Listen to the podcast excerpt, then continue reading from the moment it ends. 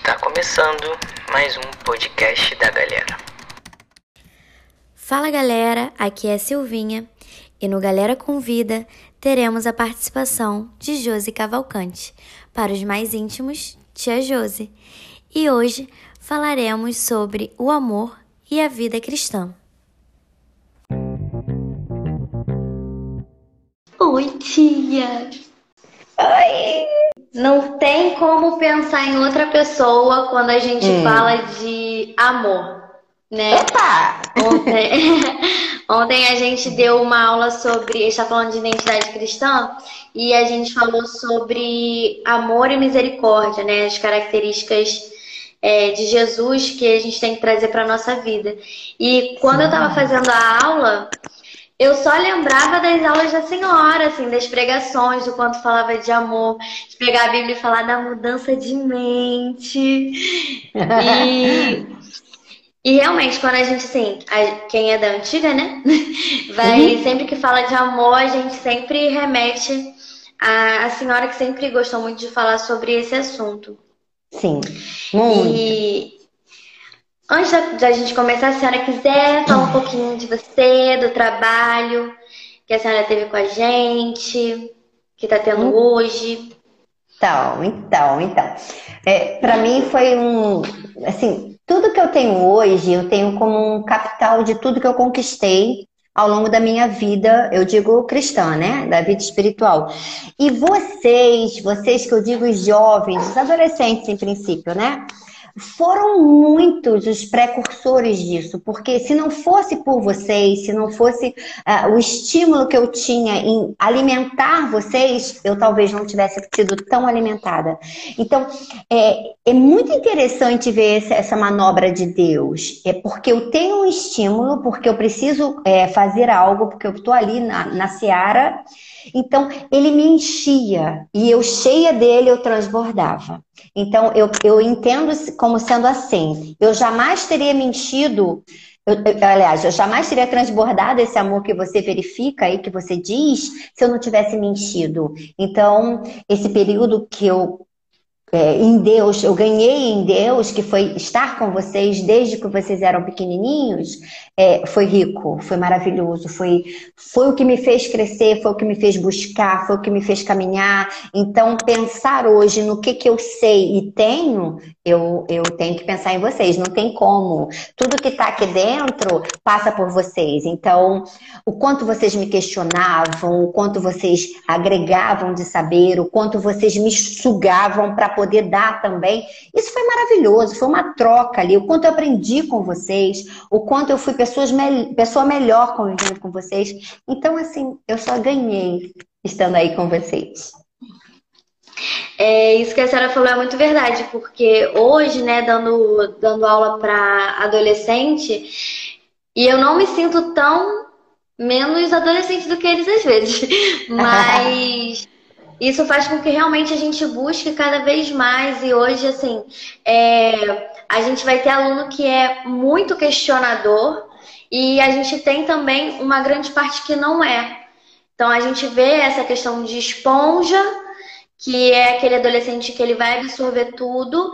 A gente tem aqueles questionadores, eu adoro questionadores porque eu, eu prefiro. questionadora. Eu prefiro. Eu acho que estimula realmente uhum. a gente a, a buscar, a buscar novas ferramentas. É, eu aprendo, eu aprendi muito assim que o quanto uma dinâmica ela vai ser importante, porque a gente está pregando para ouvidos e a gente está pregando para os olhos também, que é uma Sim. geração que eu aprendi que é uma geração de imagem, então é uma geração diferente da minha. Então quando a gente uhum. fala conta uma, uma parábola, é, vai fazer um teatro, uma encenação, ou alguma coisa de imagem, quanto aquilo também é importante de fixação. E tudo isso a gente só vai descobrindo estudando aquele público, né?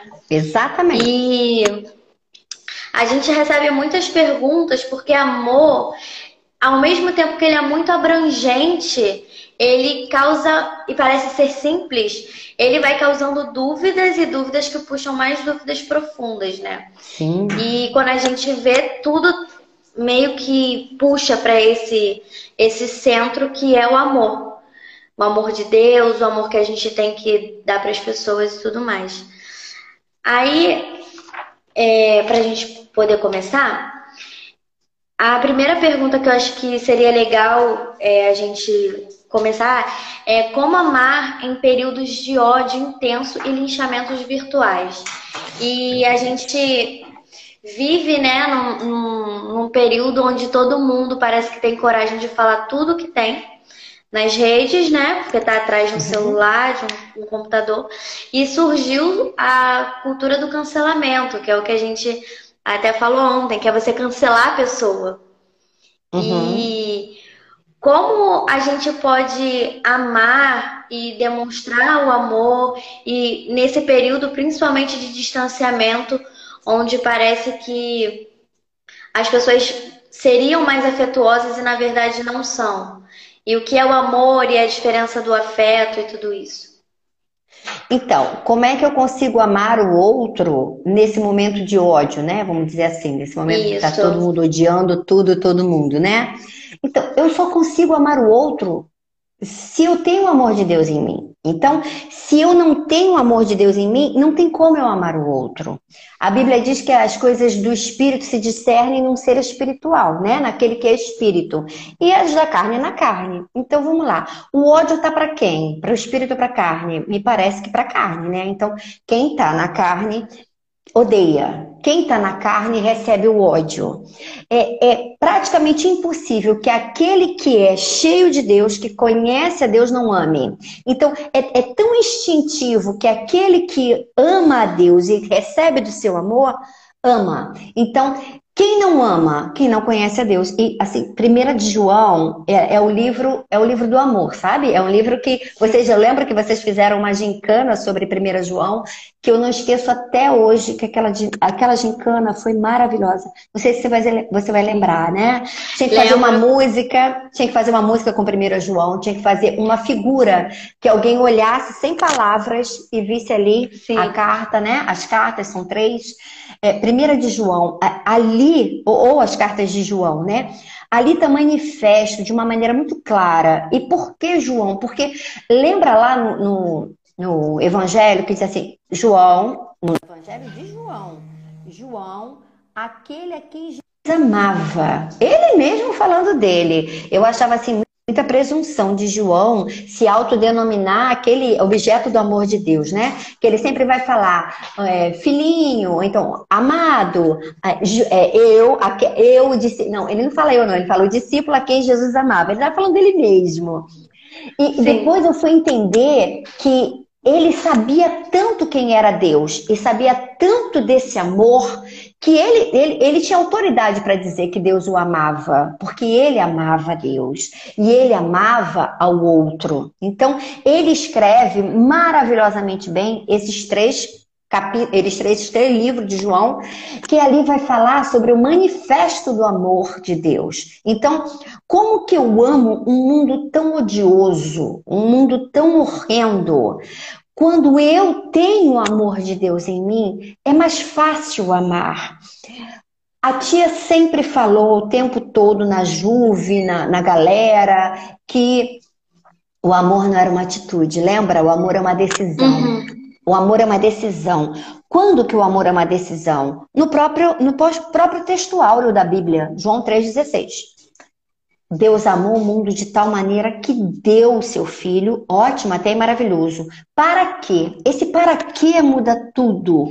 Para que todo Sim. aquele que nele crê não pereça. Então tem um amor disponível, tem um amor fantástico aí que tem um propósito. Para quê? Então, o, o, o cerne dessa pergunta é: como eu posso amar um mundo que se odeia, um mundo que me odeia, um mundo que me causa ódio, né? Porque eu acho que também tem isso. O mundo me causa ódio. Ele, é capaz de retirar de mim, tentar tirar de mim esse amor que está em mim, para que eu odeie o meu outro também. Mas não, mas aquele que está alicerçado em Deus, aquele que está firme em Deus, que se alimenta de Deus, né? Porque a palavra de Deus vai dizer que aquele que de mim se alimenta por mim viverá.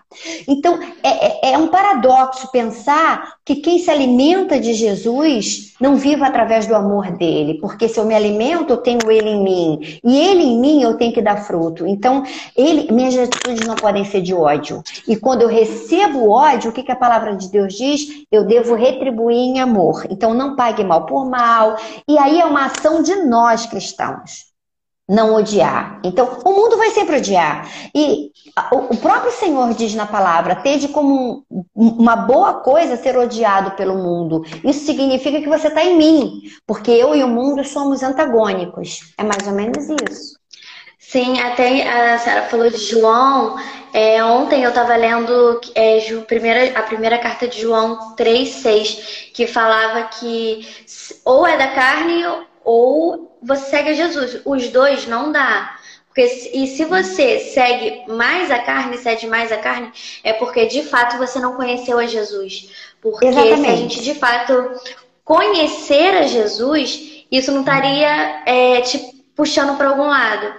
E se existe uma balança e algo é mais é, é, mais significante do que Jesus, é porque você não conhece, você tem a ideia de Jesus. Isso. Porque Jesus, ele, ele não cabe numa balança, ele vai quebrar a balança, porque quando a gente de fato conhece, tudo é supérfluo, tudo passa. Ele é plenitude, exatamente. Ele é plenitude, ele é, ele é o pleno. O pleno não cabe em lugar nenhum, né? O pleno é, é sobre todas as coisas. Então, é exatamente Sim. isso que você falou. E 1 João é um livro perfeito. É um livro muito, muito gostoso de se ler. E ali a gente descobre coisas profundas de como amar o outro, né? E se eu não amo o outro, o amor de Deus não está em mim. Ele, é muito claro. Ele, ele tem uma clareza de, de, de, explanar o amor ali maravilhosa. Que ele diz que se eu não amo meu irmão, é, o amor de Deus não está em mim. Então, se não está em mim, opa, eu tenho que rever meus conceitos, né? De alguma maneira. Sim. E tem até um, uma pergunta que eu acho que já até foi respondida, que é como eu posso amar a Deus sem amar as pessoas? Eu acho não, que não tem como. Não é. tem como. Se você ama não, Deus necessariamente, não, é, tem, não, tem não existe como. essa possibilidade.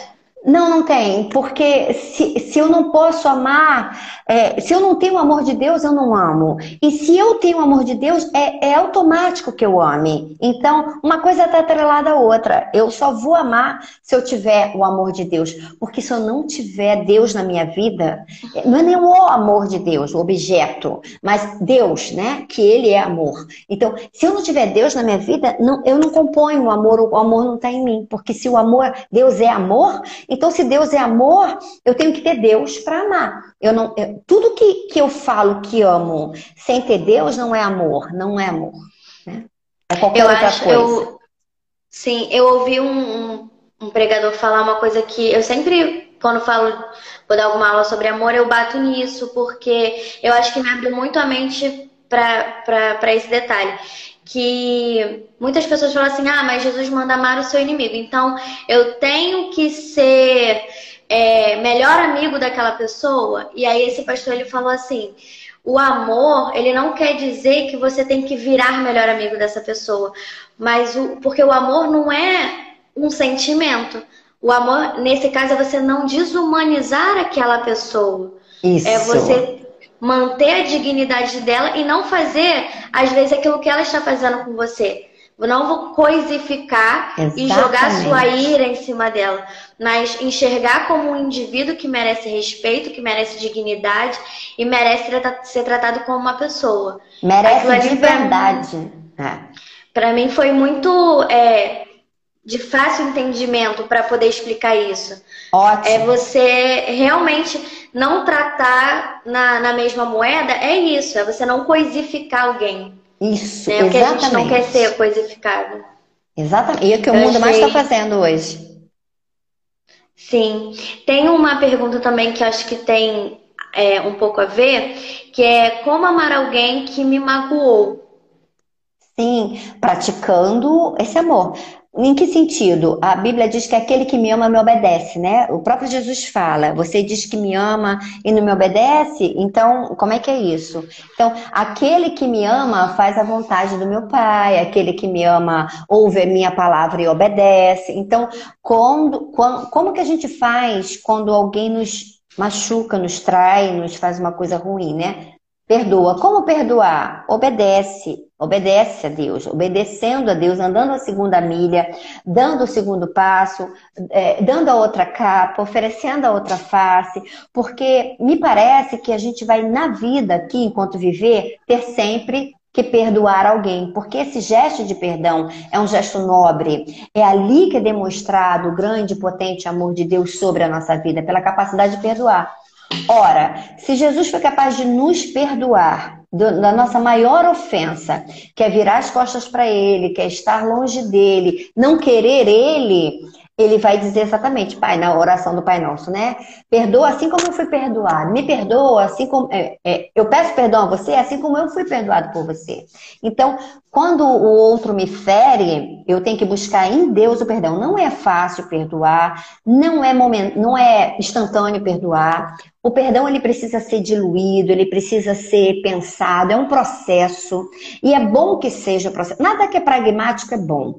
Nada que, ah, me converti, sou um santo hoje. Não. Se converte, fica quietinho, vai devagar, vai degustando, vai experimentando. E aí, quem experimenta o sabor do perdão, experiencia a liberdade que ele traz. Porque o perdão, ele liberta a mim.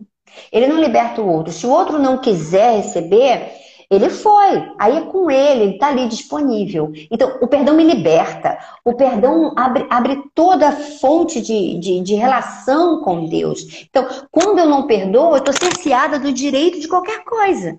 Porque em mim. Tá, tá tudo bem? que o maridão apareceu aqui. Porque em mim. O que, que houve? Tá. Tem uma, uma, uma observação aqui, depois eu vejo. Oi, Vinha! Vinha, caiu tudo, caiu tudo aqui. Porque em mim, quando tá esse perdão, quando eu tenho esse perdão, é, eu tô eu tô livre, sabe? O perdão ele me liberta. Não, meu filho. Olha, Vinha, isso aqui tá brabo, hein? eu acho que foi, eu acho que foi. foi. É, o perdão, ele liberta demais. Ele, ele, e você, quando perdoa, você faz a vontade do Pai. Então, aquele que me ama faz a vontade do meu Pai. Então, não é fácil perdoar, mas é preciso perdoar. Eu li uma vez que perdão é, vem de perder. Então, hum, eu acho que bacana. é muito isso que perder é uma coisa que a gente não quer. A gente não quer perder a nossa razão, a gente não quer perder o nosso orgulho. E a gente foi chamado para o contrário, né? Então, esse perder, às vezes é isso, pode ser libertador, porque a gente está carregando fardos muito pesados. E aí a gente não consegue ser livre. Então, quando a gente solta e a gente perde esse peso, a gente Ótimo. consegue ser livre. Porque o, até a gente até falou ontem é, na aula que o perdão, é, o perdão não, a mágoa, né, a falta do perdão, o rancor é o veneno que você bebe esperando que o outro morra. Então, Mas quem é morre você é você, que né? vai. Né? Quem morre é você. É. Então é mais. E, e, não é realmente, é um processo. Uma coisa que. Pode falar.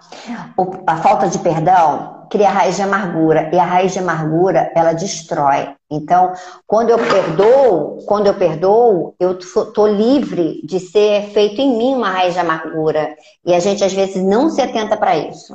Tem que botar um peso aqui. Sim.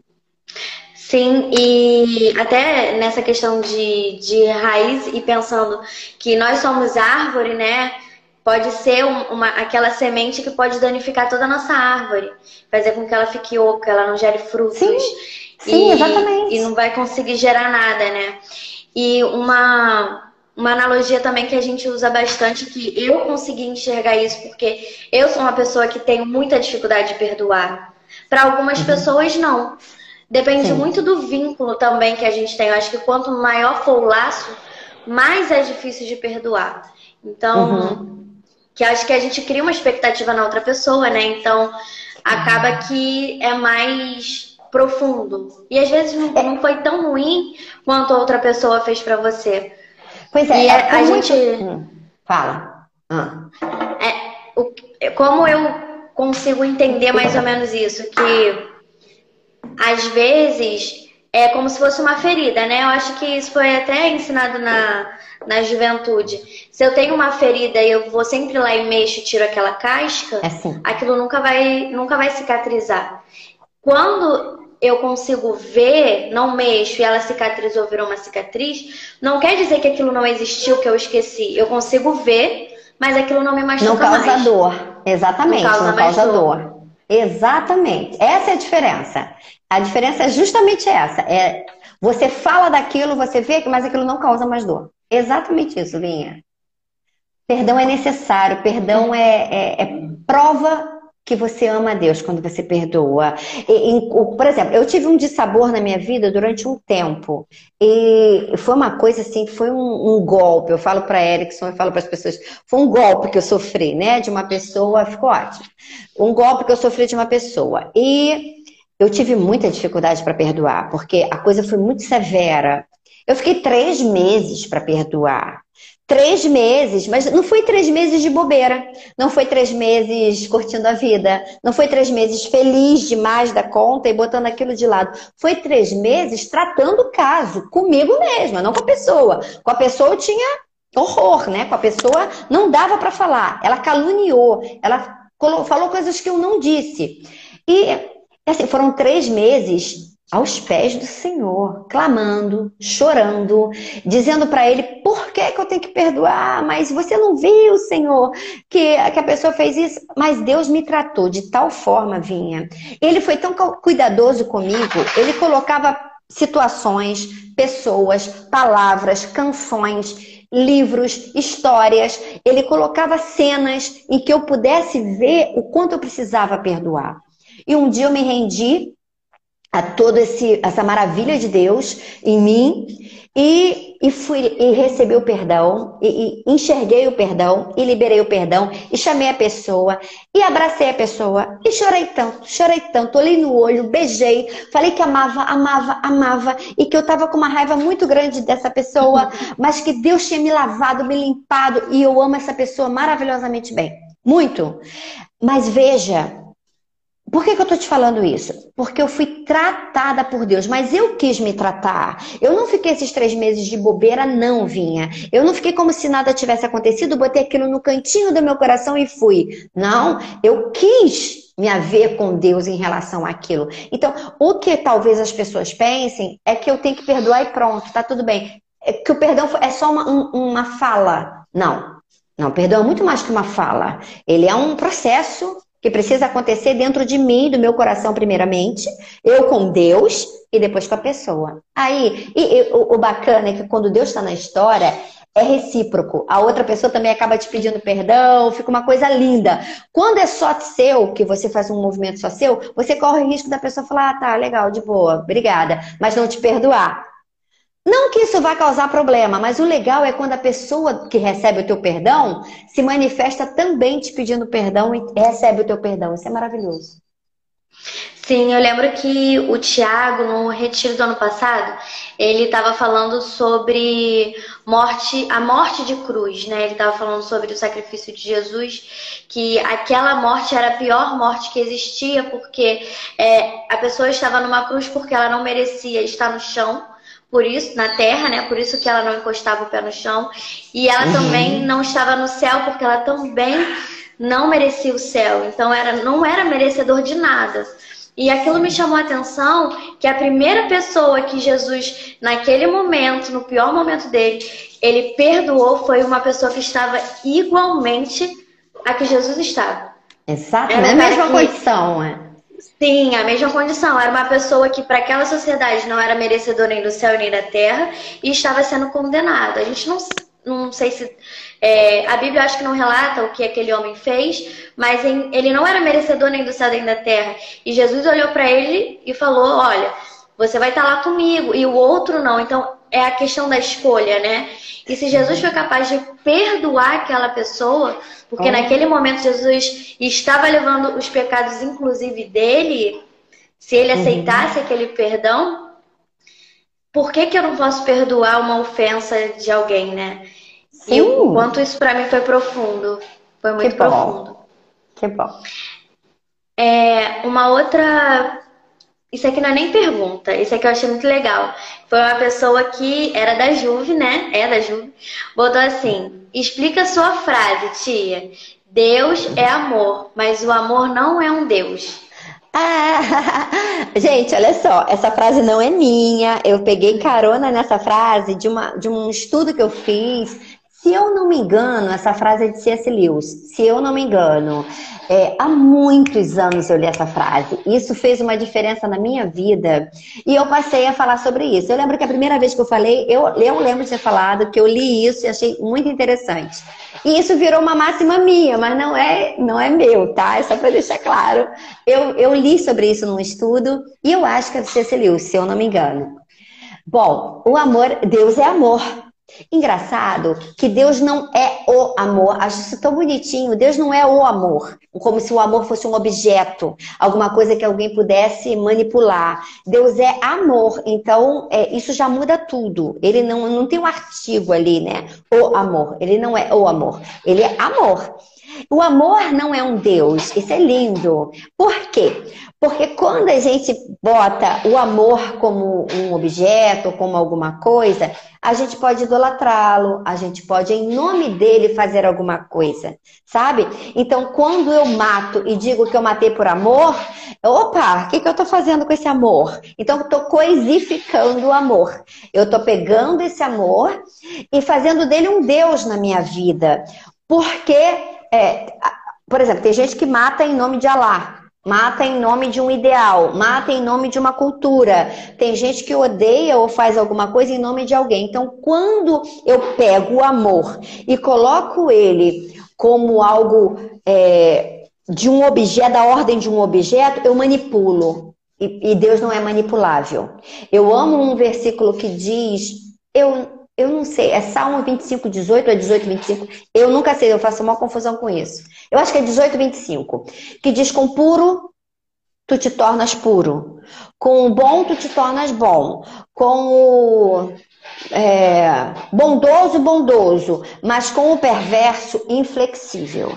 Então, assim, eu não vejo Deus se dobrar alguém que, que não não é com ele, sabe? Então, quando eu pego o amor, o amor, por exemplo, na boca de um perverso, né? Ele vai dizer que faz o que faz por alguma coisa que ele acha bom. E ele pode nomear isso um amor. Então, ele faz do amor o Deus dele. Então, muito cuidado, porque quando eu falo de amor, eu estou falando de Deus. Porque não tem amor desassociado de Deus. Então, amor é Deus. Não tem amor fora de Deus. Então, eu não posso pegar esse, esse, esse, essa face de Deus e fazer dela um objeto para manipular. Então, ele não é um Deus. Eu, em nome dele, eu não faço uma coisa ou outra, não posso. Em nome do amor, no caso, né? O que eu faço é se eu tenho ou se eu não tenho Deus. Então, a diferença para mim é essa. Eu acho que o C.S. Lewis colocou perfeitamente, eu não lembro mais como é que foi o, o discorrer dele sobre essa frase, mas essa frase ficou tão forte no meu coração e eu fui entender, porque se é amor, está relacionado a Deus. E, e eu não posso pegar esse amor e usá-lo em separado de Deus. Entendeu? Sim, é a gente ter uma, uma consciência de que é da natureza de Deus. Sim, é a essência dele. É, é a essência dele. Então, assim, é, quando eu me olho, eu sei que o meu cabelo é assim porque faz parte de mim. Tem coisa uhum. que faz parte de mim. O amor é, é, é natureza de Deus.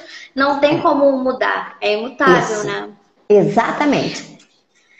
Como é, todo atributo outra... dele. Hum, Sim.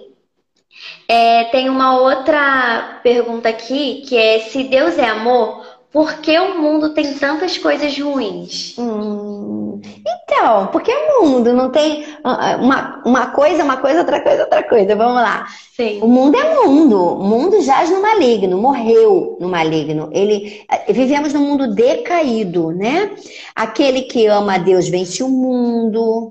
Qual é a vitória que vence o mundo? A nossa fé. Então, me parece que o mundo, ele é totalmente contrário a Deus. E quando eu falo mundo, é sistema mundo, né?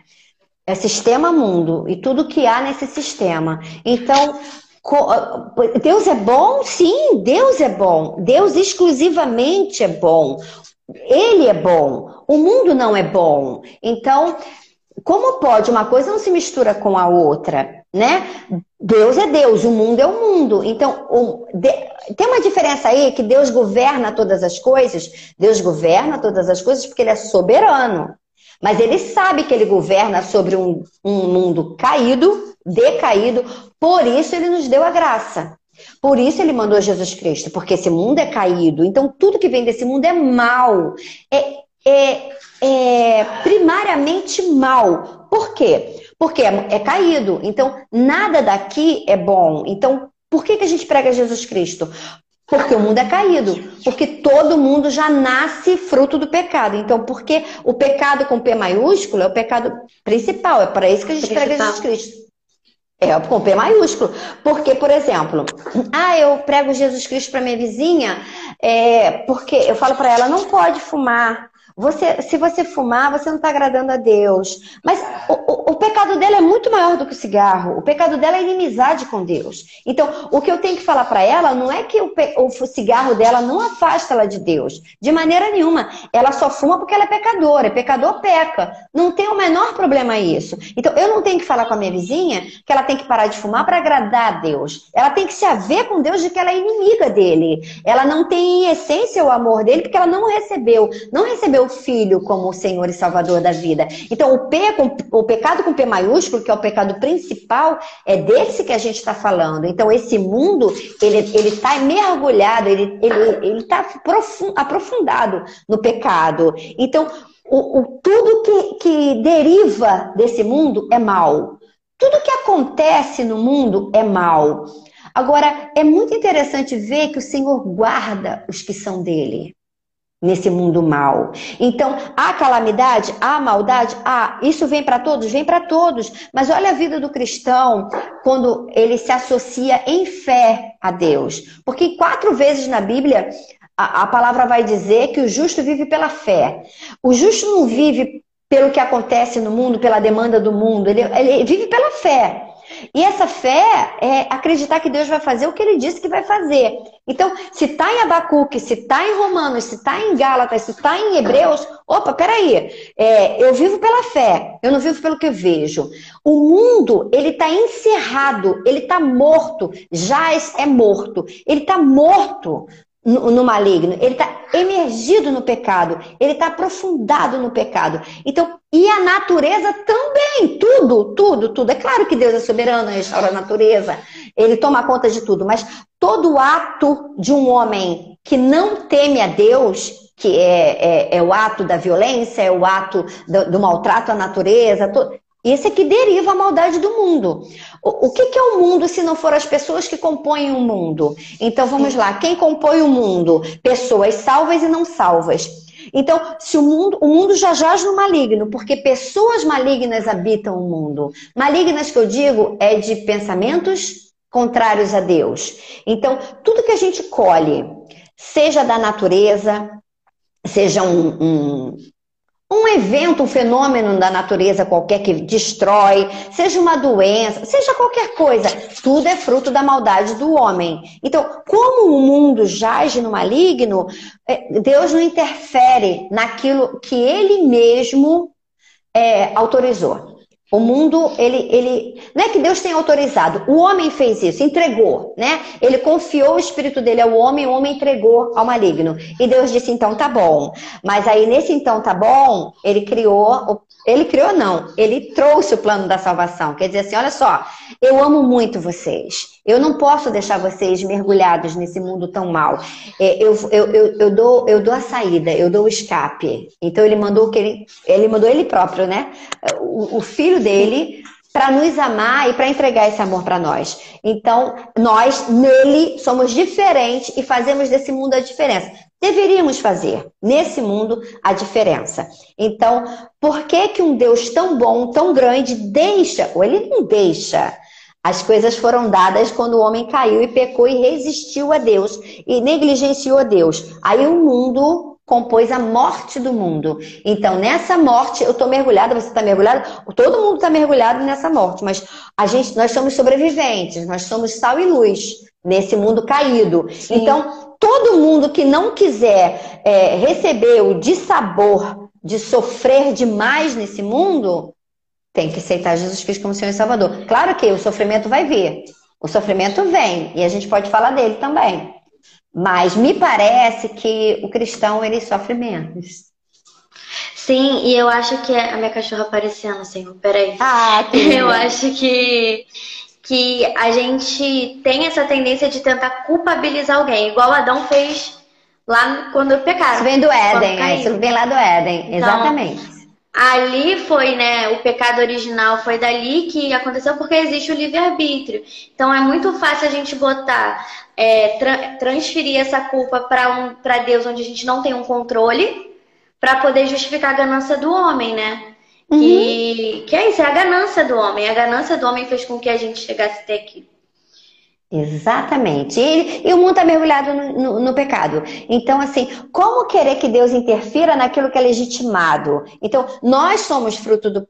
nascemos do pecado, né? E no mundo pecador. Então, o que, que Deus fez? Ele nos resgatou desse lamaçal. Ele tirou. É, onde havia treva, ele trouxe luz. Mas ele é luz para todo mundo que quer. É, tem uma, uma história que eu, eu lembro que eu contei para vocês, que foi de uma jovem também da Juve que, aconteceu isso. Isso exemplifica um pouquinho, mais ou menos, isso aí, que você está falando de, da interferência de Deus no mundo, no mundo mal, né? É, esse casal, não sei se você vai lembrar desse exemplo que a tia deu uma vez numa pregação. Esse casal foi para um evento que tinha comida. E esse casal tanto ele quanto ela comeram da mesma comida. Eles não tinham comido nada durante o dia, mas porque eles iam para esse lugar almoçar. Eles foram para esse lugar almoçar e esse, nesse lugar foi servido tudo para todo mundo igual. Ninguém comeu nada diferente, só tinha aquele tipo de prato. E ele comeu, ela comeu e todos os convidados comeram. Ela teve a atitude de, antes de comer, orar. Ela orou, ela, ela, ela sentiu no espírito, no coração, de orar, de entregar aquele alimento a Deus e pedir que aquele alimento fosse saúde para o corpo dela, que agradeceu a Deus, obrigada, Senhor, por esse alimento, que ele seja saúde para o meu corpo, que ao comer eu, eu possa produzir saúde, estou alimentando o meu corpo, babá. Acabou ali, foi um, um, um almoço legal, maravilhoso, eles foram embora. No meio do caminho, no transporte que eles estavam indo embora, o, o marido passou muito mal, começou a passar muito mal. Ele teve uma intoxicação alimentar. E aí ele começou a vomitar, vomitar muito, mesmo no meio do caminho, né? E ela, ela falou assim, mas o que que houve? Ela, hum, é, eu tô com uma intoxicação alimentar, eu tô... Enfim, passou mal por causa da comida. E a comida era um pouco gordurosa, mesmo de verdade. E ela falou, mas eu não tô sentindo nada, eu comi o mesmo que você. E ela virou para ele e falou assim, você orou antes de comer? Ele falou: Não, não orei. Deus é comigo, Deus está comigo. E eu não imaginei que, que eu precisasse orar. Então, o que, que eu vi nessa história? É, Deus gosta mais dela do que dele? Não. Deus não está atento na vida dele porque ele não orou? Não, Deus é com ele, sim. A diferença foi o quanto ela chamou Deus para a vida dela. Ela também estava sujeita enquanto ser humano que vive no mundo e que come comida é, de, que é alimento humano né? Ela também estava sujeita às mesmas coisas que ele, a passar por, por mal-estar, a sofrer essa intoxicação alimentar, a comida realmente estava com problema. Mas por que, que ela foi protegida? Ela contou com Deus. Então é, é bem diferente. Então, o mundo é ruim? É. No mundo tem maldade? Tem. Mas o quanto eu conto com Deus, o quanto Deus está na minha vida para não, perma não, não é, deixar que eu sofra os agravos desse mundo. É o quanto eu chamo ele para mim, o quanto eu chamo ele para perto. O quanto ele está em mim, o quanto eu conto com ele para alguma coisa. É mais ou menos isso. Eu acho que até responde um pouco a uma outra pergunta que tem. É, se Deus me ama, por que ele me deixa passar por situações difíceis ou de sofrimento? Ah, é, essa pergunta é muito legal, porque são os sofrimentos e os os processos ruins da vida que nos aperfeiçoam. Então, é muito legal isso. É, a palavra vai dizer, lá acho que é Pedro que fala isso, no livro de Pedro, vai dizer que a tribulação provoca em mim a, a esperança, a, ao aperfeiçoamento. Então, o quanto eu sou atribulada e o quanto eu entro em desequilíbrio algumas vezes, é o quanto eu sou tratada por Deus. Então, Deus não despreza a matéria-prima da adversidade. Quando a adversidade chega na minha vida, eu sempre saio dali com uma bagagem muito maior. Então, o que o Jesus falou que ficou muito, muito cotidiano no nosso meio, que é no mundo passareis por aflições, mas tem de bom ânimo, eu venci o mundo. Mas isso é muito profundo. Essa aflição é necessária porque eu aprendi pelo que sofri. Paulo já vai dizer isso. Então, pelo tanto que eu sofri, pelo tanto que eu lutei, foi o tanto que eu me fortaleci, foi o tanto que eu venci, foi o tanto que eu olhei para trás e vi que eu já não era mais igual.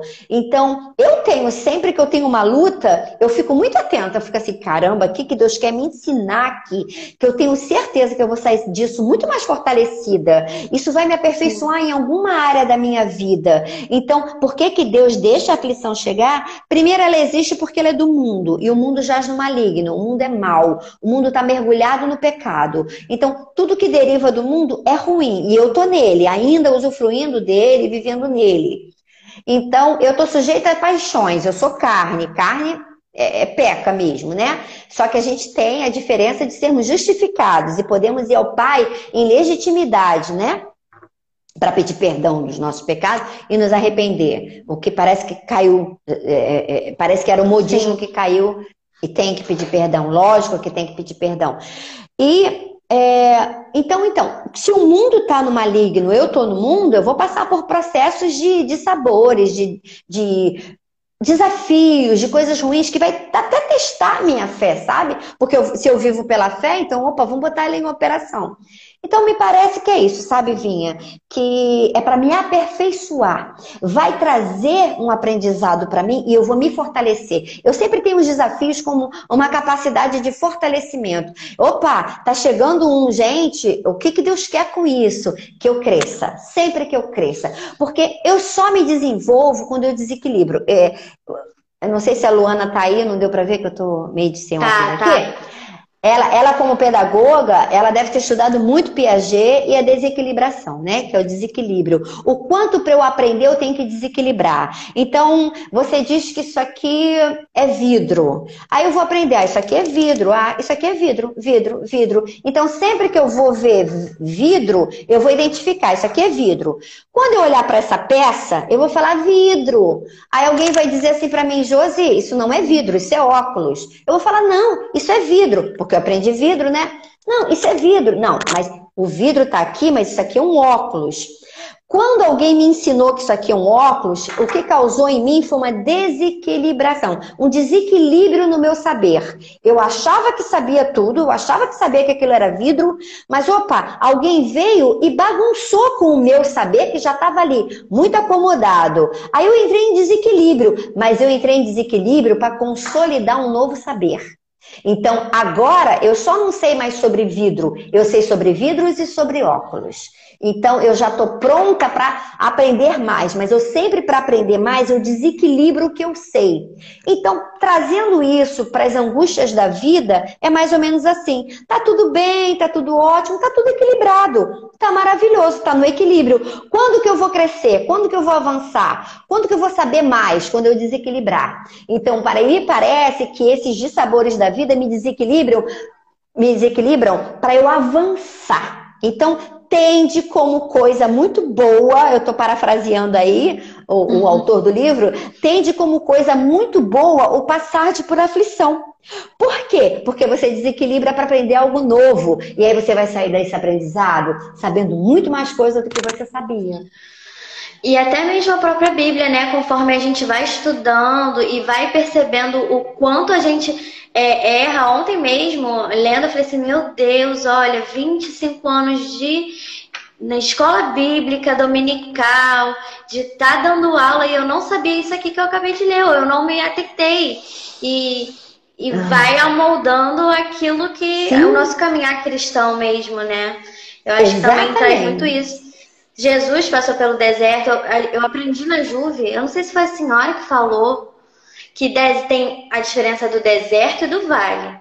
Que o deserto ah, é a escola. Eu amo esses paradoxos. é. que o deserto ele é escola. Ele parece pesado, mas não é. Que ele vai passar. Tem algum lugar com água? Já o vale não. O vale é perrengue mesmo. E se a gente Exatamente. tiver um pastor, a gente vai conseguir passar. Isso. Eu lembro disso. Passar pelos dois é maravilhoso, a gente sempre sai aprendendo.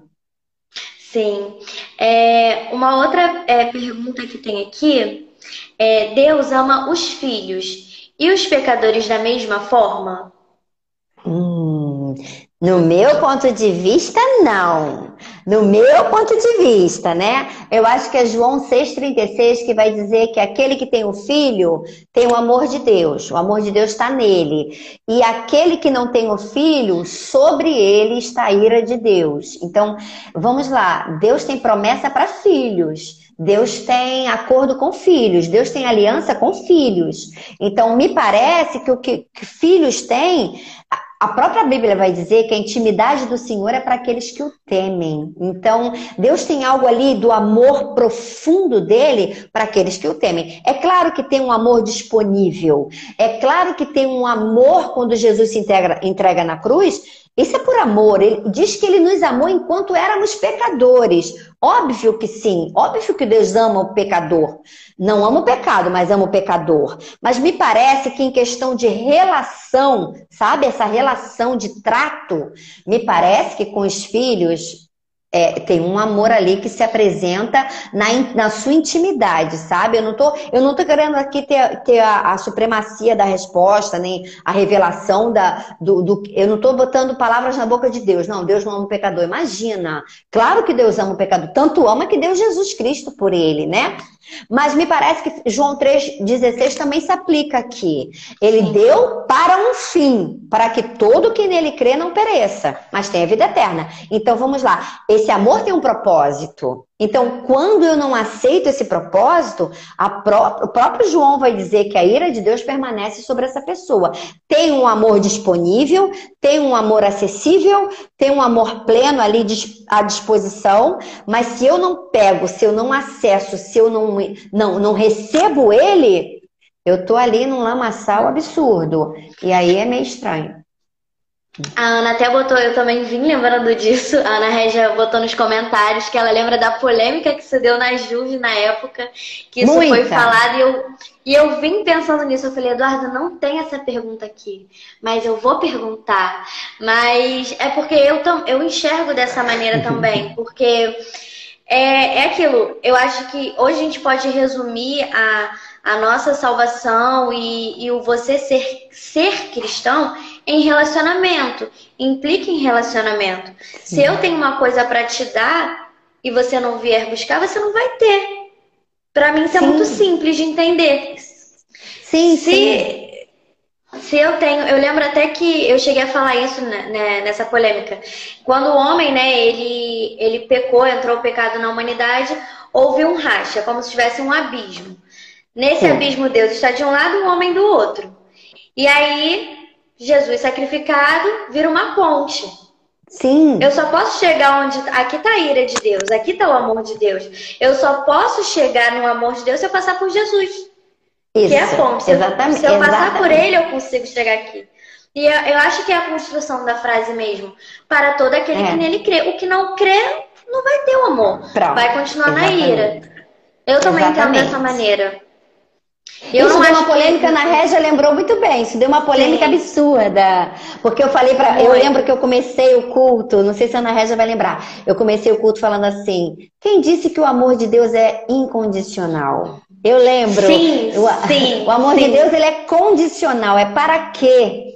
Se nele crer, eu lembro disso. Deu uma confusão. Existe uma, deu. Existe uma condição, né? Eu acho que é, é um amor tá disponível. Tá Sim, a gente não está preparado para ouvir isso, né? As pessoas querem isso. ser amadas o tempo todo. Eu lembro, então... o tempo todo. Eu lembro, mas elas são amadas. É, é, é, é Tem uma diferença aí, né? É, mas é um amor é... limitado. Deus não pode agir acho... no... Sozinho, eu estava pensando nisso, vindo para casa, exatamente nisso eu estava pensando.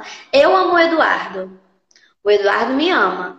Mas se eu não entrar num acordo com ele para a gente se relacionar, Isso nunca vai Cadê acontecer. Eu poderia nunca ter casado. A gente não Cadê se casaria. Eu ia ter. Eu ia hum. ficar de um lado com os meus sentimentos, aí é sentimento, ele com ele Isso. sentimento, só que não teria atitude. E se nenhum dos dois tomar atitude, não, não tem. Não vai, não tem aliança, não tem, não tem relacionamento, é isso que você falou. Eu lembro que eu terminei lá, eu não sei se a Ana Regia vai lembrar ou você. Eu lembro que, ou alguém que tiver aí, que agora eu tô sem óculos, eu prefiro estar sem óculos, gente, com óculos é muito velha. É, eu lembro que eu terminei essa fala, essa pregação, com um exemplo. Exemplo não, eu falei assim: olha, ah, é muito bonitinho. Eu lembro que eu falei isso, não sei se vocês vão lembrar. É muito, muito bonitinho dizer para o pecador assim: ah, é, Deus te ama do jeito que você é, Deus te ama do jeito que você é, mas olha, se você não aceitar ele, você vai para o inferno. Com todo esse amor que ele tem por você, ele não vai é, ficar triste de te botar no inferno, porque é para lá que você vai. Eu lembro que eu falei isso. Então, é, que amor é esse que está sobre o pecador? Pecador que vai levar ele para o inferno. Entende? É um amor justo, é um amor de justiça. A, é, a gente aqui não enxerga isso. É um amor baseado Sim. na justiça de Deus. Isso aí dá um outro Tia. caldo. Então é isso, né? A gente chegou a essa conclusão que o amor de Deus tem, existe condições. Uhum. Eu cheguei nessa conclusão também. Tá, então, então tá é bom. Mas assim, é... não vamos fechar, porque há é. controvérsias, é... né? Vai. Existem linhas e linhas. É. é. Vamos lá. Se o amor ele lança fora todo medo, então quando eu tenho medo, eu não amo a Deus? Não, não, de maneira nenhuma. ele lança fora, ele não anula o medo. Não, não é que eu não vá ter medo, eu tenho medo, mas o amor de Deus, o amor aí, diga-se Deus, né? E Deus lança fora todo medo. Quando eu digo o amor lança fora o medo, eu estou falando de Deus. O amor de Deus, Deus em amor, né? Então, eu posso parafrasear e dizer assim: Deus lança fora todo medo. E lança mesmo. Então, ele lança fora o medo. A presença dele na minha vida expulsa o medo. Isso não significa que eu não vá ter medo. Ora, a palavra de Deus fala em temores, o temor do homem, enfim. Nós tememos, nós temos medo, sim. E o medo é uma emoção protetiva também. Porque temos medo, não entramos numa jaula de leão. Porque temos medo, olhamos para a direita e para a esquerda para atravessar. Porque temos medo, não nos jogamos de um, de um prédio. Porque temos medo. O medo é uma emoção, e, e isso é orgânico, isso é biológico, que nos protege. Então, o, o, o, o que deriva, porque a gente, a gente acho que já falou, não lembro se eu falei na Juve, a diferença entre emoção e sentimento. Emoção é visceral, é do corpo, emoção emerge de um estímulo. Então, quando eu recebo uma notícia boa, eu fico feliz, eu fico em estado de felicidade, mas eu não preciso permanecer naquele estado. Quando eu permaneço num estado de emoção, aquilo vira sentimento. Geralmente é quando eu nomeio o sentimento. Eu senti alegria, é uma, é, é uma emoção. Eu estou alegre, é um sentimento. Então, o quanto eu pego a emoção e, e, internalizo ela e ela vira um sentimento, é o quanto eu vivo por ela. Então, eu senti medo é de boa, é inerente ao ser humano, é visceral, é orgânico, é biológico. Eu estou com medo, aí já é sentimento. O que que eu estou agregando ali na minha vida. Então, a Bíblia vai me ensinar que o perfeito amor, o Deus na minha vida, ele lança fora esse medo. Então, o quanto eu estou colocando o meu, de, meu medo em Deus, para Deus, né? O quanto eu estou ali buscando em Deus vencer esse medo. Então, realmente, o crente, ele pode sentir medo e ele sente medo. Ele não permanece com medo, porque o medo ele nos torna covarde, ele, ele, ele nos impede de avançar. Então, é, há um perigo no medo, né? Então, eu posso agir em medo sim, porque esse versículo aí vai dizer que ele lança fora. Então, quando eu tô nele, eu tenho todas as possibilidades de me livrar desse medo, sabe? Ele, dele lançar esse meu medo para fora. E ele faz isso muito bem. Quando a gente é, localiza o medo, é, é, bem realista sobre ele e vai a, e não assume esse medo, sabe, Vinha? O problema é eu assumir, eu tô com medo, ai, eu tô com medo, aquilo vai se agigantando, vai tomando conta e, e eu fico envolvida nele. O quanto eu pego esse medo, coisifico o medo e entrego essa coisa para Deus. E não também é fácil, é igual perdão, não é fácil se livrar do medo, é um exercício, mas quando você confia, e aí tá muito atrelada a confiança para se livrar do medo, eu confio que Deus está na minha vida, porque a última instância de qualquer coisa é a morte. E é, e é, e é estatístico que o, o, que o homem tem mais medo é da morte. Então, o cristão em medo, qual é a última instância do que possa acontecer? É ele morrer. E, e a palavra de Deus vai dizer que Deus tem prazer na, na morte do ímpio. Então, se você morre, se um crente morre, ele tem lugar no céu eterno para nunca mais morrer. Então, eu tenho que questionar o medo. Eu tenho que dizer assim: quem é você?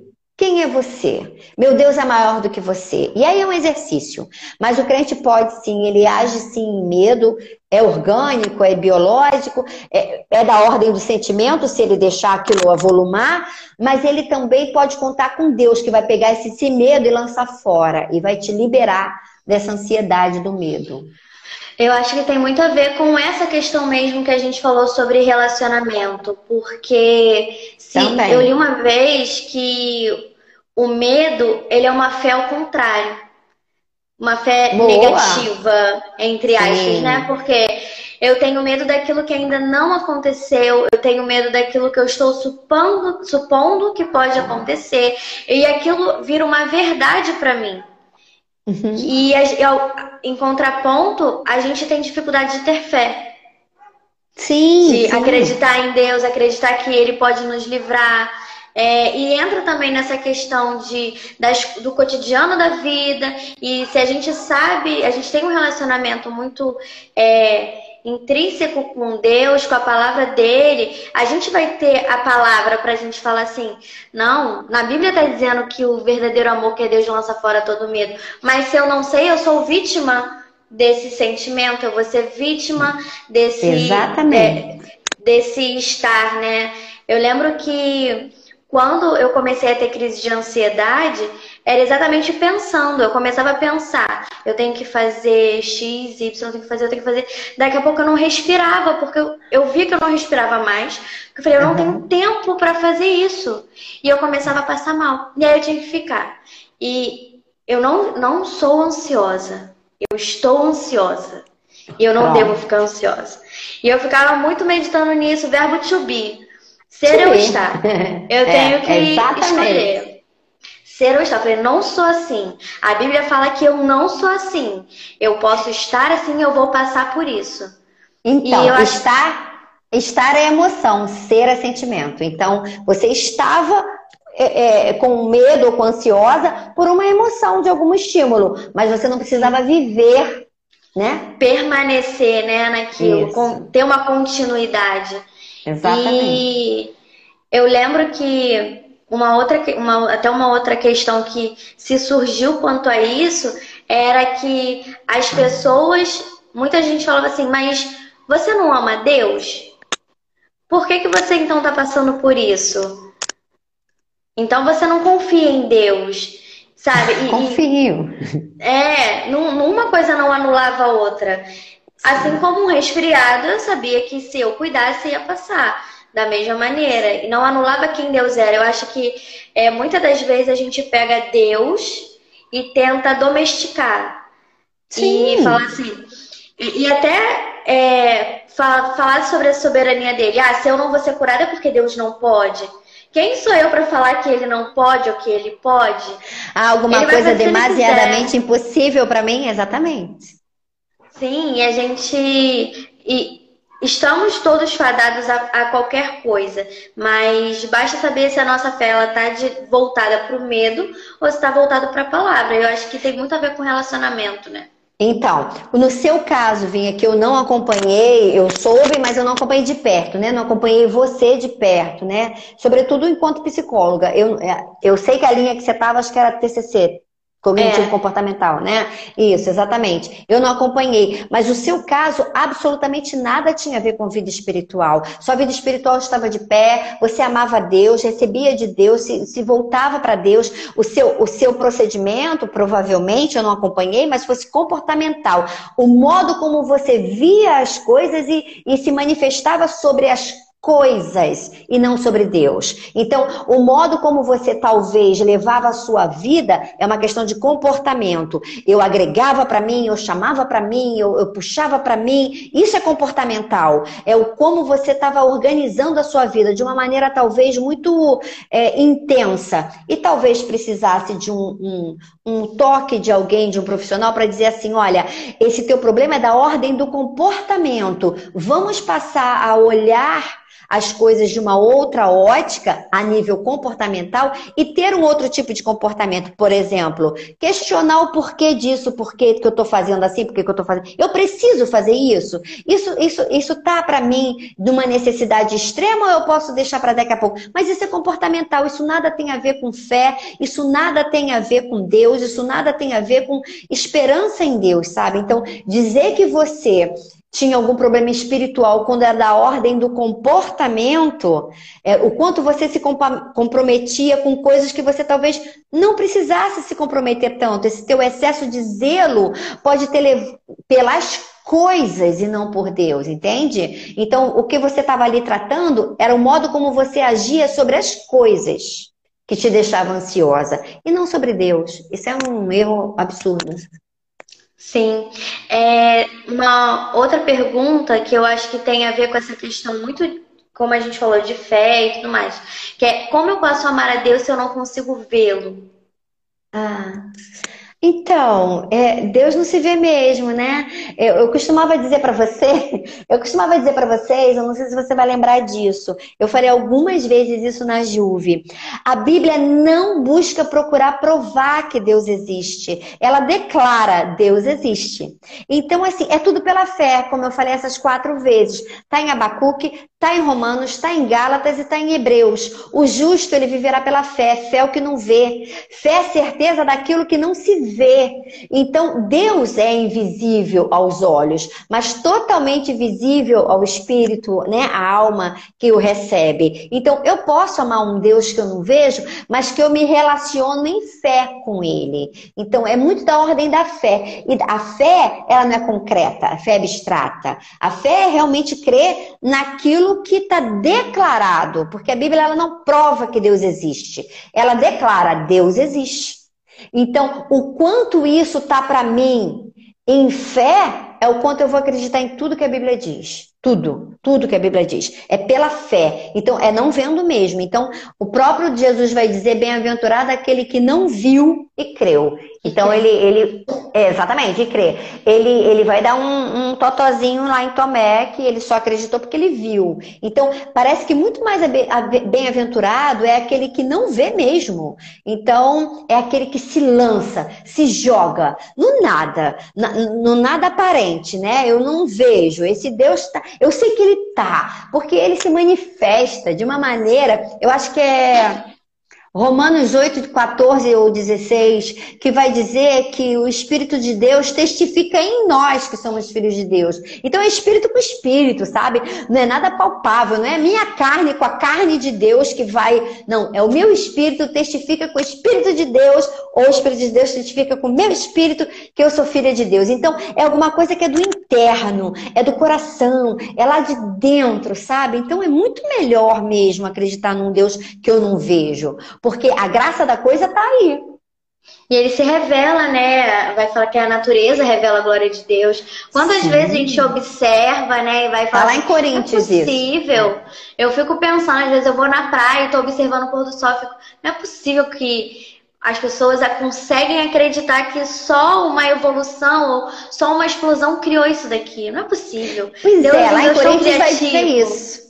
Vai dizer isso lá em Coríntios, vai dizer que o Deus se manifesta nas coisas invisíveis. As invisíveis fizeram as visíveis. Então não é possível que o homem não encontre na própria natureza a presença de Deus, né? Sim. É uma, uma coisa assim também muito, muito que é perguntado pelo menos já me perguntaram muito que é como provar para as pessoas que Deus existe, né? Como você explicar sua fé para as pessoas. Acho que é isso, não, não tem fé, Nem tenta. fé. Deus é da ordem da experiência. O que faz eu acreditar que Deus existe é eu me lançando em fé e tendo pequenas experiências com Ele. Deus é um Deus que se experimenta, experimenta mesmo. É, é, um Deus relaciona, que se relaciona, é isso que você falou o tempo todo, Vinha. Então, as pequenas experiências que eu vou tendo com Deus vai fazer com que essa fé se avulte, sabe? Ela crie um, um domínio sobre a minha vida e eu exerça cada vez mais fé nesse Deus. Então, Deus é um Deus que se experimenta. O que vai fazer a diferença é a minha experiência com Deus. Então, aquele que se lança em fé experimenta Deus mesmo. Ele, ele, ele sabe que Deus é bom porque ele já experimentou de Deus. Então, um cristão ele precisa ter experiências com Deus. Eu lembro uma vez, rapidinho, que eu vou falar que eu já sei que eu falo muito, né, Vinha? Uhum. Eu, e o meu marido deve estar com fome, que a hora já está passando. é, olha, eu lembro de uma vez que eu tive um problema na faculdade, a da psicologia que eu fiz, né? Eu tive, eu já tinha tido estatística quando eu tive, quando eu fiz pedagogia. Mas quando eu chego na, na psicologia, na UFRJ tinha estatística. Eu falei, ah, eu detestava essa matéria, essa matéria é muito chata. Se bem que eu passei bem na pedagogia, mas na, na psicologia veio a, a, a estatística e eu não passei. Aí eu falei, não é possível. Eu quero passar nessa matéria, mas eu não sei essa matéria, eu não quero saber essa matéria, mas eu quero passar nela. Enfim, tive que procurar, aí fui para uns amigos lá na UFRJ, eles me indicaram um professor da própria UFRJ de matemática, que ele dava aulas particulares. Fui eu lá pagar 80 reais pela aula do garoto. Ele me deu três horas, eu paguei 240 reais, eu não acreditei. Meu Deus! Isso. É, ele ficou três horas, 80 reais a hora. Eu, eu me sacrifiquei, vinha, mas eu precisava passar, porque se eu não passasse, tinha muitas matérias que prendia estatística. E a estatística da UFRJ era nada a ver com o que eu tinha dado na, na, na, na pedagogia, era muito difícil. Então eu contratei esse professor. Um rapazinho mais novo que eu, gente, parecia meu filho. Eu com 40 e tantos anos, 50 anos já, e ele com eu já tinha 50, ele com 20, uma gracinha. 20, 20, 20 alguma coisa, 25, sei lá. Ele era professor, ele era formado já. E ele teve aqui em casa. Erickson estava aqui e tudo. Eu marquei num dia que Erickson estava e fiz as três horas de aula com ele de estatística. Passei, claro, lógico, o cara explicou super bem. Quando a gente ia saindo, que eu fui levar ele embora, ele olhou aqui no, que o Dudu pichou meu muro de Jesus, lembra? Tá escrito aqui Jesus. Pichou não, pintou, fez aquela, aquela maravilha que a gente pediu para ele. Até hoje a gente tem esse Jesus aqui pintado no, no nosso muro, que o Dudu que pintou, muito lindo. Todo mundo que vem aqui se apaixona por esse Jesus. O rapaz, quando ia saindo, ele olhou Jesus. Aí ele fez assim, e falou assim: Você é cristã? Eu falei, sou! E você também? Ele, não, sou ateu. Foi muito, muito engraçado. Aí ele falou assim, foi, não, eu sou ateu. Muito fofinho, rapaz. Aí ele, a moto dele estava no corredor, que eu tinha pedido para ele deixar a moto aqui dentro. E, e eu falei, sério? Você consegue ser ateu? Como é ser ateu? Eu falei para ele, né? Ele falou assim, não, eu sou ateu mesmo. Aí vinha, foi uma das coisas mais tristes que eu ouvi na minha vida. Eu amei tanto aquele rapaz, sabe? É, ele falou, sabe o que ele falou para mim, Vinha? Olha, eu admiro tanto vocês, tanto vocês, como eu queria crer como vocês creem. Você acredita? Ele falou olhando no meu olho.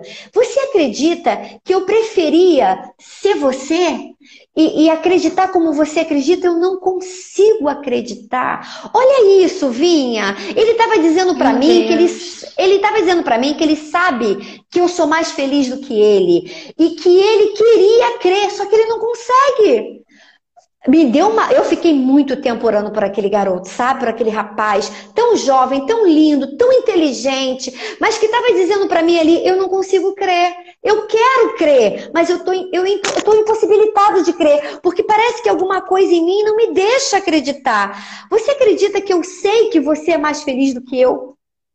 Vinha. Eu queria abraçar, eu queria beijar, eu queria botar aquele menino no colo, eu queria dar carinho, eu queria dizer para ele: você não sabe o que você tá perdendo. Mas ele, ao mesmo tempo que falava comigo, ele botava o capacete, ele botava a moto, ele pegava pra ir embora.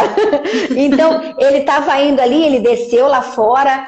Aí eu falei assim: meu filho, me autoriza a orar por você, me deixa orar por você, porque se você não me legitimar, eu não vou, não vai ter efeito. Então, deixa eu, fala para mim que você aceita que eu ore por você. Ele não, de boa, pode orar. Ele tava meio que dizendo para mim assim: olha, pode orar porque eu não, eu não acredito mesmo nisso. Então, vai aí. E sabe que eu creio que Deus operou alguma coisa no coração daquele menino? Também creio. Eu creio. Então, assim, Vinha, a gente tem que ter muita alegria em poder crer, sabe? Porque crer Sim. é um privilégio. Crer é muito ouro na nossa vida, porque tem gente que quer crer e não consegue crer. Isso é triste. É verdade. E é muito engraçado, né? Porque a gente vive hum. hoje numa, numa era onde a gente recebe notícias falsas o tempo inteiro. Sim. E o quanto as pessoas conseguem acreditar em tudo que é lançado é, de qualquer maneira, como é fácil acreditar e naquilo que para nós hoje é palpável, mesmo que a gente não veja, porque uhum. temos essas experiências, as pessoas não conseguem entender como a gente acredita. Exatamente. É. Eu tive também uma experiência, Vinha, que eu vou contar, eu acho que muito rápido aqui. Não, que pode falar, e, e foi muito horrível para mim. Essa experiência já foi ruim. Foi um, um, amigo meu de infância que eu já não vi há algum tempo, mas eu na minha juventude vi bastante ele, depois na vida adulta também vi. E depois ele sumiu da minha vida. Aí depois aparecia, sumia, aparecia. Um dia eu tava na igreja, encontrei com ele. Eu já contei isso na Juve também. Eu tava, eu, eu encontrei com ele, eu falei assim: ah, "Cara, o que que tu tá fazendo aqui? Que bom te ver, que não sei o que, que não sei o que lá. Eu toda efusiva, porque eu vi ele na igreja e ele era super maconheiro. Maconheiro é uma palavra horrorosa, né? Usuário de drogas. Usuário de maconha. É, usuário de maconha. É. Na minha época, era maconheiro. Olha que, olha que bullying que a gente fazia, né? Não, ainda bem que eu consertei logo. Ele era usuário de maconha. E, e ele era bem, bem assim, de roubar mesmo para poder usar droga. Ele era bem assim. E eu me converti e tal, e nunca mais vi. Aí, aliás, via de vez em quando. E quando eu vi ele na igreja, eu fiz uma festa. Eu fiz uma festa, vim ele sério, olhando pra minha cara, sério. Ele andava um sorriso. Eu falei, caramba, eu tô aqui toda palhaça, toda ah, dizendo que eu tava amando que ele tivesse ali e tinha acabado o culto. Falei, ele ouviu a palavra, por que, que ele tá sério assim? Quando acabou, eu acabei de dar aquele espetáculo, ele virou para mim e falou assim, Josiane, ele me chamava de Josiane. Josiane, você é cristã há quanto tempo? Aí, sei lá, eu falei, ai, há 20 anos. E nunca falou desse amor para mim? Eu não conheci Jesus. O quê? Socão! Eu não conheci Jesus através da sua vida. Pois é, eu preferia ter conhecido através da sua vida. Você nunca falou desse Deus para mim. Vinha, aquilo foi um aprendizado, aquilo me deixou mal, aquilo acabou comigo. E eu falei assim: não, não, eu não tinha 20 anos de cristão, não, eu tinha bem menos, eu tinha uns 10 anos. Eu ainda estava ali no caminho, ainda não tinha vocês na minha vida. E, e sabe, eu estava ali, vamos lá, aprendendo também, né? mas eu já era convertida, eu podia ter falado do amor de Deus para ele. Então, olha isso. Olha esse mundo maligno com tanta gente que está enlamaçada no pecado e eu que tenho, eu, eu que componho esse amor, não estou proferindo esse amor, não estou fazendo a diferença sendo sal e luz nesse mundo. Foi um socão que eu ganhei ali. E é muito diferente, né, Tia? Você vê, a, a, era 10 anos, né? E, eu, e logo depois, esse menino que veio anos depois já fala: caramba, você é crente. Né? Olha Na, isso. Naquilo é. que tá na sua casa e observa isso. Tem, Exatamente. Hoje eu, eu tava ouvindo um podcast do Douglas Gonçalves, do Ministério de Ah, ele é maravilhoso. Maravilhoso, é. maravilhoso. É. E ele falava sobre discipulado. E aí ele estava falando que Jesus, ele, quando ele fala assim, é, faz, vão, vai fazer discípulo, que o id, na verdade, foi traduzido errado, era só uma adequação para nossa hum. linguagem para não ficar estranho. Porque o id não foi um mandamento. O id era vai indo, porque hum. vai, façam discípulos, façam. Aí está o mandamento. Façam discípulos. Ah. Id era indo nesse caminho na jornada cristã, Vocês têm que falar do amor, vocês têm que viver esse amor, vocês têm que falar para todas as pessoas, porque a nossa missão é fazer com que Jesus nasça na vida de cada pessoa por quem a gente passar. Na vida. Exatamente. Seja... Porque a gente está sempre indo. A gente está sempre indo é para algum lugar. É. Não é, é ir de vai vai até, pega suas férias e vai fazer missão. E só em janeiro você vai cumprir o ID. Não, é na Sim. sua vida, no seu, no seu dia a dia. É o indo. Perfeito, perfeito. Contínuo. Porque você tá sempre indo, então vai, vai, mas fala, né? Porque o ID Isso. sozinho, solitário, dá a impressão de que eu posso programar um dia para ir. Uhum. Quando na verdade não, eu tô indo sempre. Muito bom, gostei dessa sacada. Foi muito legal, eu gostei muito, eu achei muito interessante. Uhum. E um outro pastor também falou, que eu acho que, que me marcou muito, é quando ele falou que lá em Ju, quando João escreve em Apocalipse que os pés, quando ele vê Jesus e os pés são de latões reluzentes, é porque ele está aos pés de Jesus, ele cai aos pés de Jesus. Uau. E quando olha, ele se vê. Então ele só pode se ver quando ele está aos pés de Jesus. Olha que lindo. Então, aquilo foi para mim foi tão impactante que assim, olha o amor que Deus colocou através dessa palavra, que quão eu só profundo. posso, o quão profundo, eu posso ser parecida quando eu amo, quando eu perdoo, quando eu sou misericordioso, quando eu tenho as, as bem-aventuranças, eu exerço as bem-aventuranças para ser parecido como Jesus, mas eu só posso ser se eu for humilde para estar aos pés dele. Isso. Eu achei aquilo sensacional. Olha, o Israel Subirá, o filho do Subirá, ele tem uma máxima, ele tem uma fala também que eu amo. Ele diz o seguinte: o sol a gente não penetra o sol, né? O sol a gente não consegue chegar perto. De, de maneira nenhuma. Então vamos botar isso como Deus. A gente nunca consegue ser igual a Deus, né?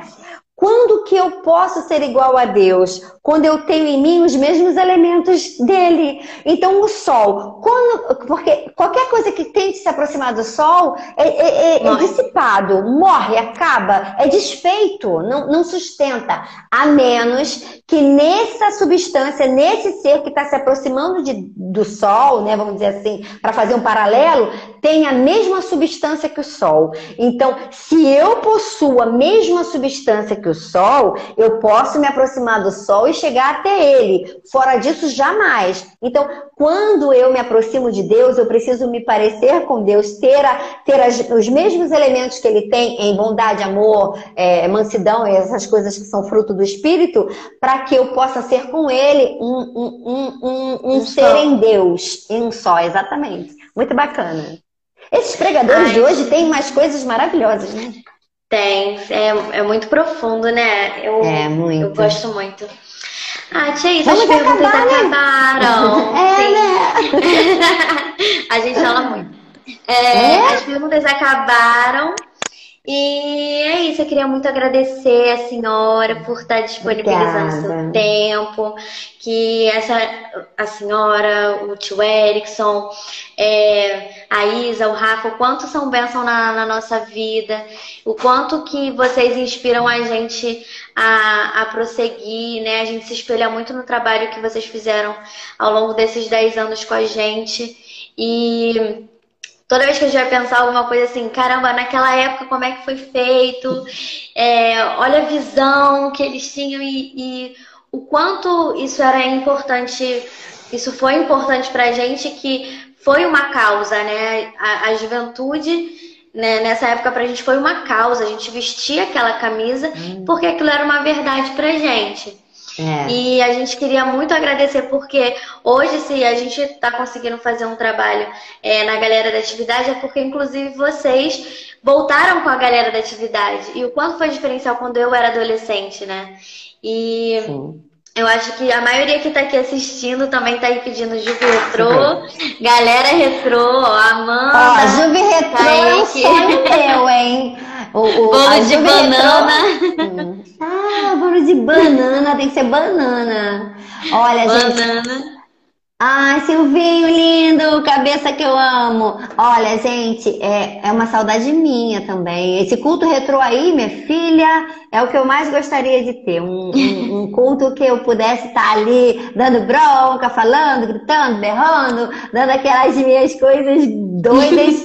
Mas eu sei que é difícil, é, é quase impossível. Mando sim um beijo pro Eric. Quem tá mandando? Babi. Babi tá A mandando Babi. beijo. É, beijo dele também.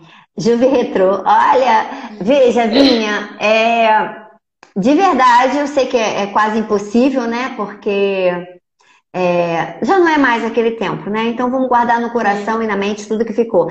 É, eu sei que vocês pensam exatamente como a gente pensa. Então, assim, eu sei que vocês têm carinho enorme por nós, mas a gente é muito consciente de que vocês são reprodução da gente. Então a gente descansa muito.